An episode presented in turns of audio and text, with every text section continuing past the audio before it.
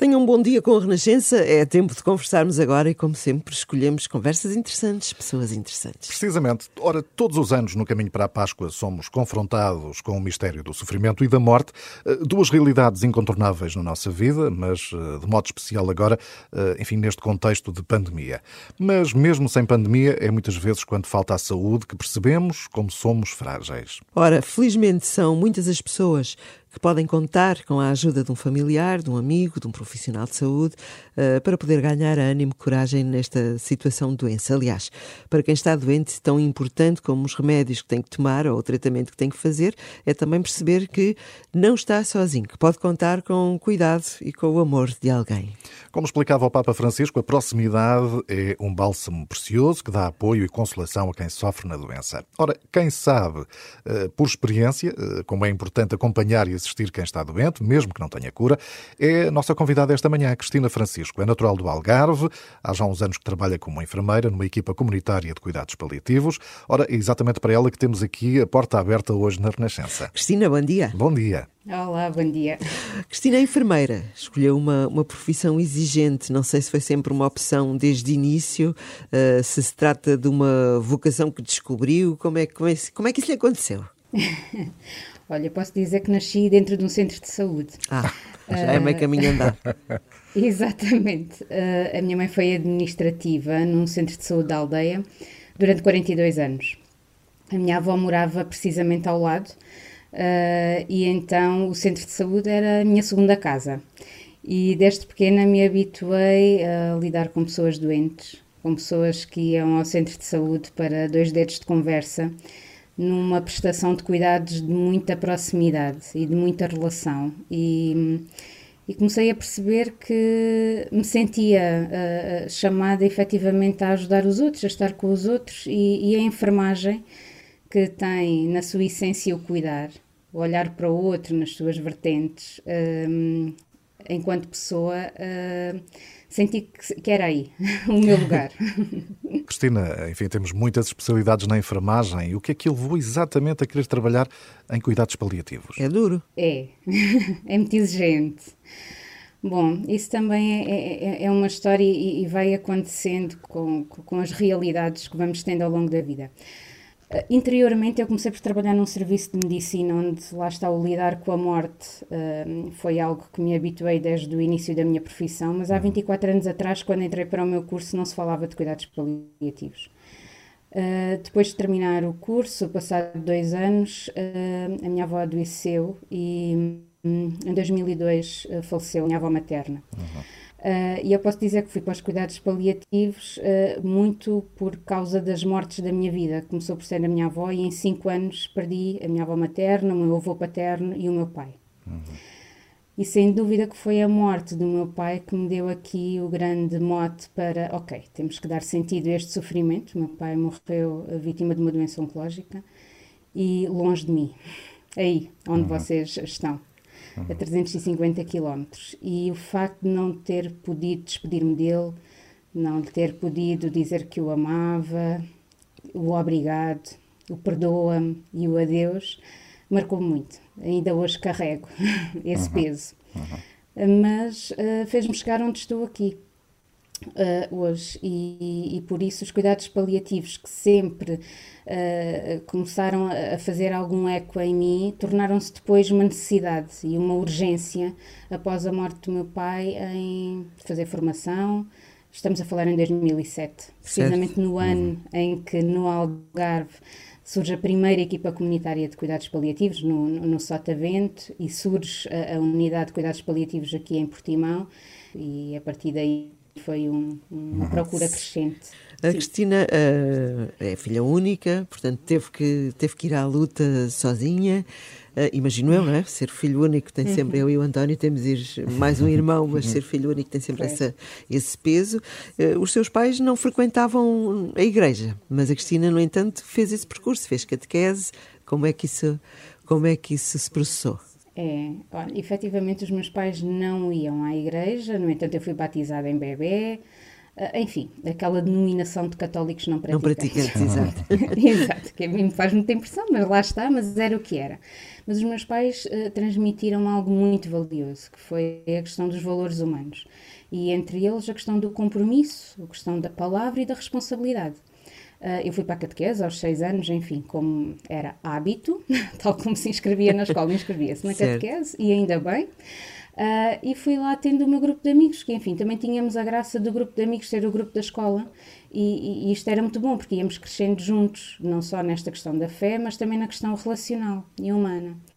Uh, e depois, claro, quando chegámos ali ao, ao, grupo de jovens, não é? E, e, quando começámos assim a sair à noite, ao sábado, e depois ao domingo de manhã, amanhã devia começar só depois do meio-dia. o que acontecia era que os meus pais não iam à igreja, mas eles iam acordar-me. E levantavam o store e diziam-me: tens de levantar, que tu tens responsabilidades. Exatamente. Por isso eu considero, enfim, que eles ao seu jeito uh, me transmitiram a fé, não é? Desta questão do, do, do compromisso e da responsabilidade.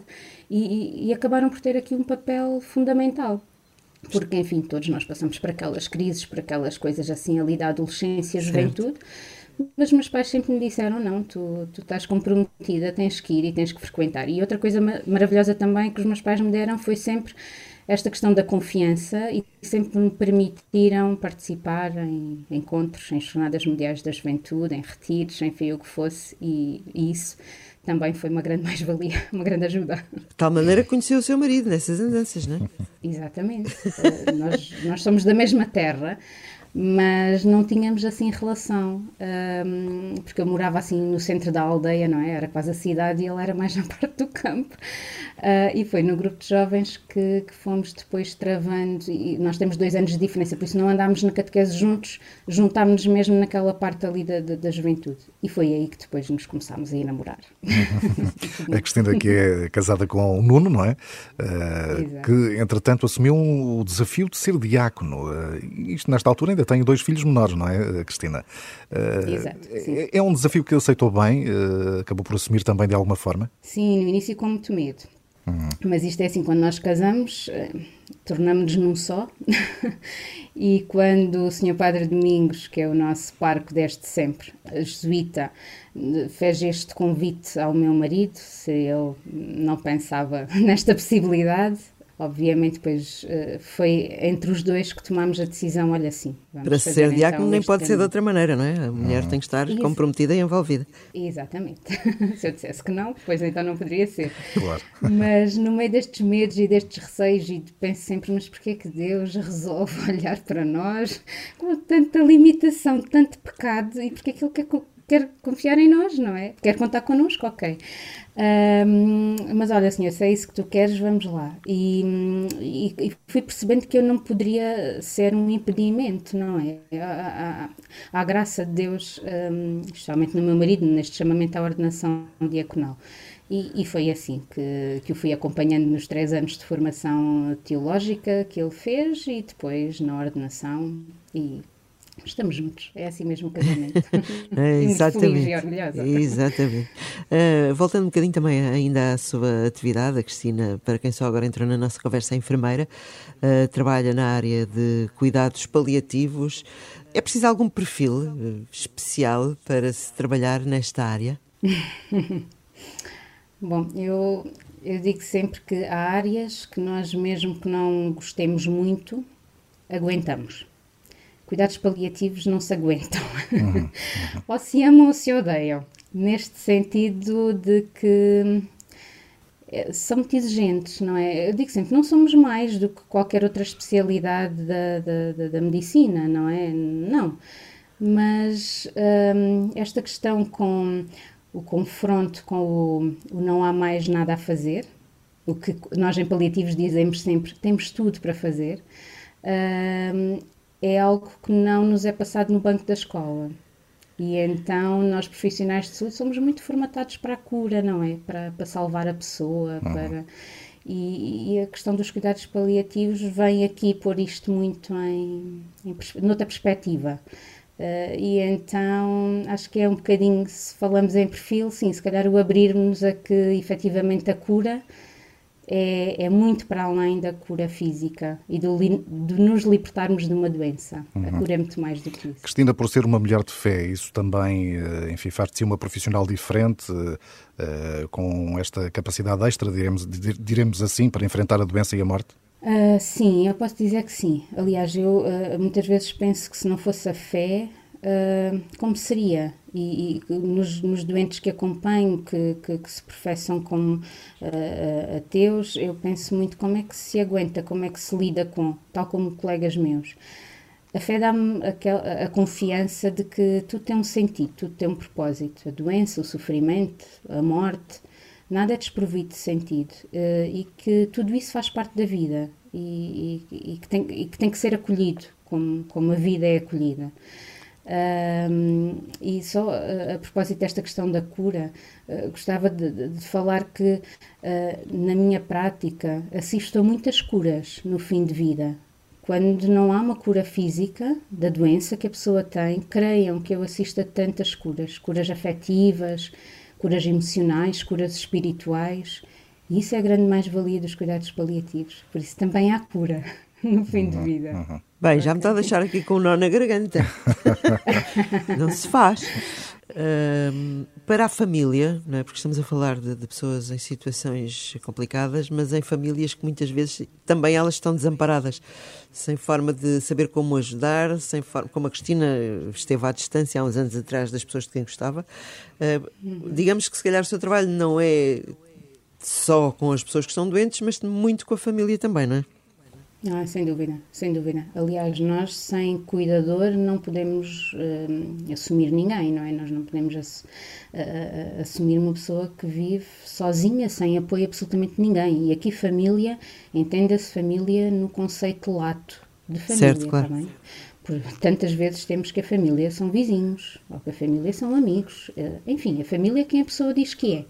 E nós ao longo da vida também nos vamos apercebendo que esta questão da família de sangue tantas vezes deixa de o ser, não é? Uh, há elementos que simplesmente saem das nossas vidas, uh, os nossos os lutos de pessoas vivas, não é? E, e que uh, faz parte de, de, da realidade de tantas pessoas e de tantas famílias. Mas nós damos muito apoio, passa muito pela capacitação de quem cuida da, da pessoa doente, sem dúvida nenhuma.